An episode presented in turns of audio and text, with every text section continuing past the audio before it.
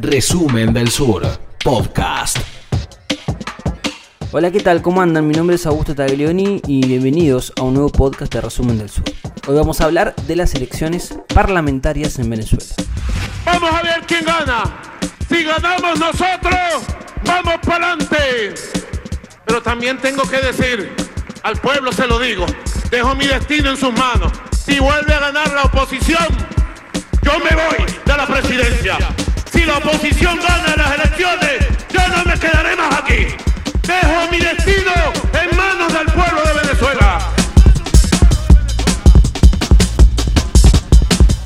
Este domingo 6 de diciembre se van a elegir 277 diputados en una jornada electoral que tiene habilitados a 20.733.941 electores y tendrá la participación de 107 organizaciones políticas, de las cuales 30 son nacionales, 53 regionales, 6 indígenas nacionales y 18 indígenas regionales. Estos son los datos de un proceso electoral que lo que busca es renovar una Asamblea Nacional que está en manos de la oposición, pero la verdad que, como pasa en Venezuela desde hace bastante tiempo, eh, hay sectores que no van a reconocer la legitimidad de los comicios y que de alguna manera, eh, al menos eso apunta en la previa, no habrá una resolución de la tensión y de la crisis que viene arrastrando Venezuela hace tanto tiempo. En primer lugar, porque hay cuestionamientos respecto a las garantías, a la transparencia del proceso electoral y por otro lado no van a participar el grueso de los partidos políticos que hoy tienen representación en el Parlamento y que tienen la mayoría. Hay que recordar que en diciembre del 2015 la oposición ganó las elecciones y eh, se quedó con el control de la Asamblea Nacional, que es uno de los cinco poderes del Estado. En este caso, es el único poder del Estado que está en manos de la oposición. En ese entonces, el eh, oficialismo no reconoció tres diputados que le daban la mayoría calificada, los dos tercios de la mayoría en la Asamblea Nacional, el Tribunal Supremo de Justicia judicializó este, esta, esta decisión, declaró en desacato a la Asamblea porque hizo asumir a estos tres diputados y desde entonces la Asamblea Nacional no es reconocida. Eh, de la misma manera que la Asamblea Nacional no reconoce al resto de los poderes del Estado. Y así ha transcurrido estos últimos cinco años en, en Venezuela, con un gobierno que no, tiene el reconocimiento de sus adversarios. Em, en ese marco, lo que va a pasar seguramente al eh, tener fuerzas importantes, incluido al actual presidente de la Asamblea Nacional, eh, presidente legítimo para una parte de la comunidad internacional, Juan Guaidó, que decidieron abstenerse y van a convocar a una consulta eh, online. Em, pero al margen de esta, de esta cuestión, sí hay un sector de la oposición que va a participar de los comicios, dándole cierta legitimidad al proceso. En primera instancia, hablamos con eh, Ana Milagros Parra. Ella es eh, integrante de Juriscorp, una, una este, organización que eh, tiene sede en Caracas, pero también en otros países del mundo, y dijo lo que cree que es esta, este proceso electoral del domingo siempre me gusta resaltar que este proceso electoral es una farsa electoral, es una pantalla, es una fachada que se disfraza de unas elecciones, pero no lo son porque no puedes elegir. Porque toda la estructura estatal, la estructura eh, institucional y los candidatos de oposición, entre comillas, eh, que están participando responden al guion o responden a una agenda que favorece al régimen de Nicolás Maduro. No, no son oposición si no te opones. Eh, no son oposición si tu línea discursiva eh, coincide en puntos de interés con el chavismo. Entonces la importancia de este proceso electoral no es porque va a haber una nueva asamblea legítima, no es porque va a haber un cambio directo en lo que está pasando institucional en el país, sino que va a servir como esa excusa para domésticamente sacar del tablero a la Asamblea Nacional legítima, que es la que preside Juan Guaidó. Por otro lado, hay que decir que, bueno, dentro de los sectores que están participando, que van a participar de esta elección, está Avanzada Progresista de Henry Falcón, que fue ya candidato a presidente en el 2018, elección que no fue reconocida por un sector de la oposición y que tiene, em, bueno, eh, conforma esta mesa nacional de diálogo que tiene a otras fuerzas políticas también.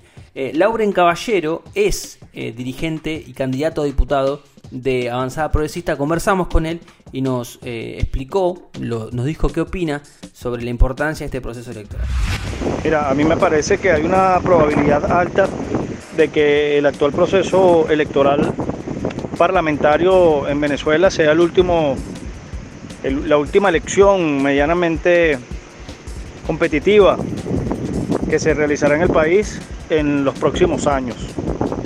Eso lo veo desde ese punto de vista porque me parece que el plan que tienen las fuerzas del régimen de Nicolás Maduro, si llegasen a obtener una mayoría importante en el Parlamento, es convertir definitivamente el sistema electoral venezolano en un sistema corporativo que fue exactamente lo que vimos cuando se llevaron a cabo las elecciones aquellas de la supuesta Asamblea Nacional Constituyente que instalaron estos señores a espaldas del mecanismo electoral convencional que se, que se aplica en Venezuela, utilizando precisamente ese mecanismo, mecanismos corporativos y sectorizados de votación que le permiten al, régimen tener control sobre los votantes y sobre eh, las expresiones de la sociedad venezolana que se, que se pudieran manifestar en una posible elección. De tal manera que este proceso no sería solamente por defender la, la Asamblea Nacional, sino sería también un proceso que nos permitiría hacerle frente a cualquier avance del autoritarismo y de mecanismos antidemocráticos frente, frente al país. Pues. O sea, si nosotros no nos ponemos de pie y damos la pelea para evitar que se consolide un modelo autoritario, un modelo corporativo, lo que vamos a tener al final del día es pues eh, un sistema de control total que no le va a permitir a los venezolanos ya ni siquiera levantar la voz para, emitir una opinión disidente frente a los embates de la, de la autocracia. Pues. La realidad es que dentro de la, crisis que tiene Venezuela eh, hay responsabilidades compartidas. Por un lado, una oposición que sigue jugando al abstencionismo, a la, radicalización, a la, salida insurreccional con la presión eh, extranjera como principal factor. Y por otro lado, un gobierno que parece estar muy poco dispuesto a conceder ciertas garantías mínimas. Em, un avance que se, había, que se había visto en este tiempo justamente había sido la negociación, el acuerdo que habían alcanzado el gobierno con Enrique Capriles, que se abrió del famoso G4 que tiene a Juan Guaidó como principal referente y que en esa negociación logró liberar a 110 presos políticos de las cárceles venezolanas. En una primera instancia, Capriles dio una conferencia de prensa en donde confirmó que iba a participar de las elecciones, eso dotaba de mayor legitimidad al proceso y además eh, iba a sumarse como observador internacional a la Unión Europea el pedido que había de la misión de la Unión Europea al gobierno de Nicolás Maduro era que no sean el 6 de diciembre las elecciones, sino que se posterguen eh, y que sean un poco más adelante. Bueno, el gobierno se negó, Capriles sin garantías se bajó de los comicios y eh, la Unión Europea no será observadora eh, de las elecciones. respecto de la observación nacional e internacional, hablamos con Griselda Colina. Griselda Colina es directora del Observatorio Global de Comunicación y Democracia, que nos explicó el despliegue que se va a llevar adelante en Venezuela y por sobre todas las cosas, qué garantías hay de que eh, el proceso pueda ser transparente. Eh, sobre este punto me gustaría decir que con respecto a la observación nacional e internacional, el CNE para este proceso cambió, hizo una modificación en cuanto a la denominación eh, de lo que ellos llamaban antes acompañamiento. Ahora se trata de veeduría nacional e internacional. El, solo hecho de hacer el cambio eh, pocos días antes de la realización del acto electoral ya representa en sí mismo una violación a la Constitución Nacional de la República de Venezuela. ¿no? Sin embargo, esto también afecta lo que es la, la observación eh, o el trabajo de los observadores, tanto nacionales como internacionales. En el caso de los observadores nacionales, eh, no todos los grupos que pidieron credenciales eh, le fueron otorgadas. No hay criterio que se conozca para saber por qué le otorgan a unos sí y a otros no. Ciertamente dejaron a grupos profesionales fuera de, esta, de las credenciales que se entregaron. Le entregaron solamente a seis grupos de observación nacional y eh, la entrega, el otorgamiento eh, oficial de las credenciales se informó apenas el 15 de noviembre. Eh, esto hace que los grupos de observación nacional entonces estén supeditadas su acción solamente al día de la elección. Y como sabemos, el trabajo de los grupos de observación tiene que estar involucrado en las distintas fases del proceso, no pudiendo así estos grupos participar, por ejemplo, en acciones como las auditorías que se llevaron adelante en Venezuela. Con respecto a la, a la observación internacional, también vemos cómo esta fue afectada. En este proceso se abrió la posibilidad para que participaran grupos eh, eh, eh, observadores de Naciones Unidas y de la Unión Europea. Esto no fue posible por el corto tiempo de, participación, pero además por la ilegitimidad en la, en la convocatoria y en la realización del propio proceso. ¿no? Entonces, hasta ahora solamente se conoce de uno, un, grupo de, observación internacional, que es el CELA. Es un grupo que ha venido eh, en los últimos 10 años, diría yo, ha estado presente en los últimos eventos electorales y, lo que han hecho es convertirse en un legitimador de, cada uno de los eventos, incluso en una tan cuestionada elección como fue la elección presidencial de 2018, ellos la, la legitimaron y dijeron que había sido una elección correcta y perfecta. Entonces, lamentablemente tenemos tanto eh, limitados a los grupos nacionales como un solo grupo internacional con un sesgo importante. Bueno, este es un poco el, panorama, ¿no? Un, gobierno de Nicolás Maduro que quiere recuperar la Asamblea Nacional. Hay que recordar que desde eh, que se declaró en desacato la Asamblea, el eh, oficialismo ha generado una asamblea paralela, la Asamblea Nacional Constituyente, que iba a redactar una nueva constitución, pero que eso nunca, nunca sucedió y que está legislando de hecho. Em, y de alguna manera lo que busca es sacar del medio a Juan Guaidó y, eh, digamos, configurar la composición de la Asamblea Nacional con los actores políticos que jueguen en, esta, en estos comicios. El, abstencionismo va a ser una, mm, eh, un factor em, importante y así también opinaban respecto a lo determinante que puede ser la, eh, el, factor abstención, tanto eh, Ana Milagros Parra como también eh, Lauren Caballero. Y aquí hablando de abstención, me gusta que lo menciones, porque cuando tú escuchas esa palabra afuera, tú dices, mira, pero aquí está, está existiendo un, un, un, proceso electoral en donde la oposición que hace más ruido, la oposición del llamado gobierno interino, en el que hace lobby internacional, en el que mantiene la agenda o el problema de Venezuela vivo afuera, dice no voy a participar en un proceso electoral después que han pedido tanto unas elecciones. Y eso va de la mano con lo que ya te mencioné, que eso no es un proceso electoral legítimo, no es un proceso donde de verdad vas a generar un cambio. Y te pongo el ejemplo de 2015, cuando se ganó la Asamblea Nacional actual, que fue una Asamblea Nacional con mayoría calificada y opositora, que en teoría puede, pudo haber hecho cambios institucionales. Eso sí, la oposición ha tenido muchos, muchos errores en general, errores estratégicos, errores que han costado mucho al país. Pero el punto es que ni aun ganando las elecciones, el, el, camino institucional logró algo, porque ahí el chavismo se encargó de mutar entre, entre de ese autoritarismo electoral que había a un autoritarismo hegemónico y cerrado, donde no había una vía institucional para hacer cambios en el país. Bueno, con respecto a la cuestión de la legitimidad, yo creo que aquí no cabe duda de que el actual gobierno en Venezuela no cuenta con la legitimidad ni el respaldo popular que necesitaría un gobierno democrático para gobernar. Y sin embargo gobierna.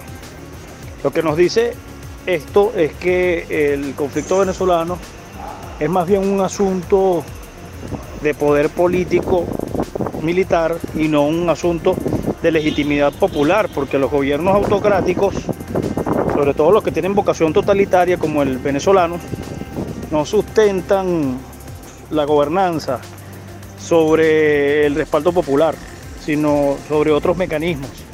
La propaganda, la coacción psicológica, la coacción física este, el miedo, el tema de las armas, el control del, del, estamento militar.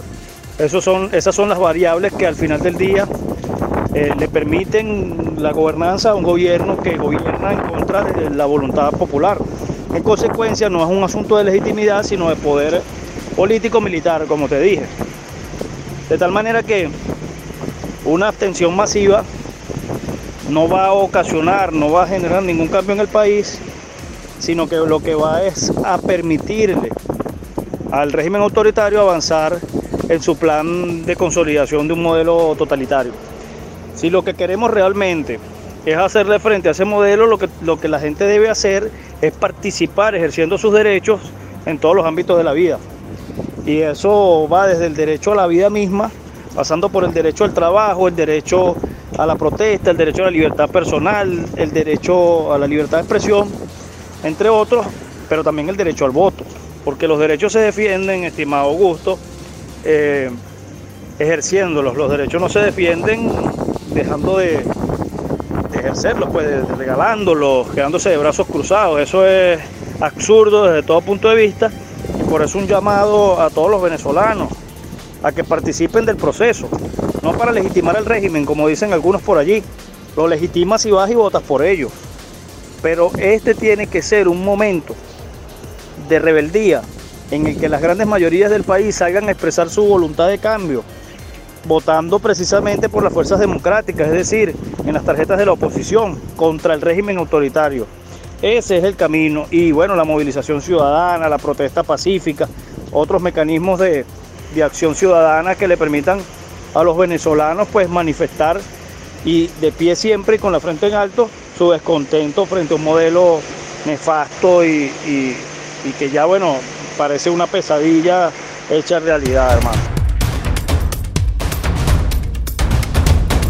Bueno, para finalizar, como viene pasando y como eh, lo que indica la previa es que no va a haber eh, una mm, solución de los conflictos que viene arrastrando Venezuela, sino más bien vamos a seguir más o menos por la misma vía.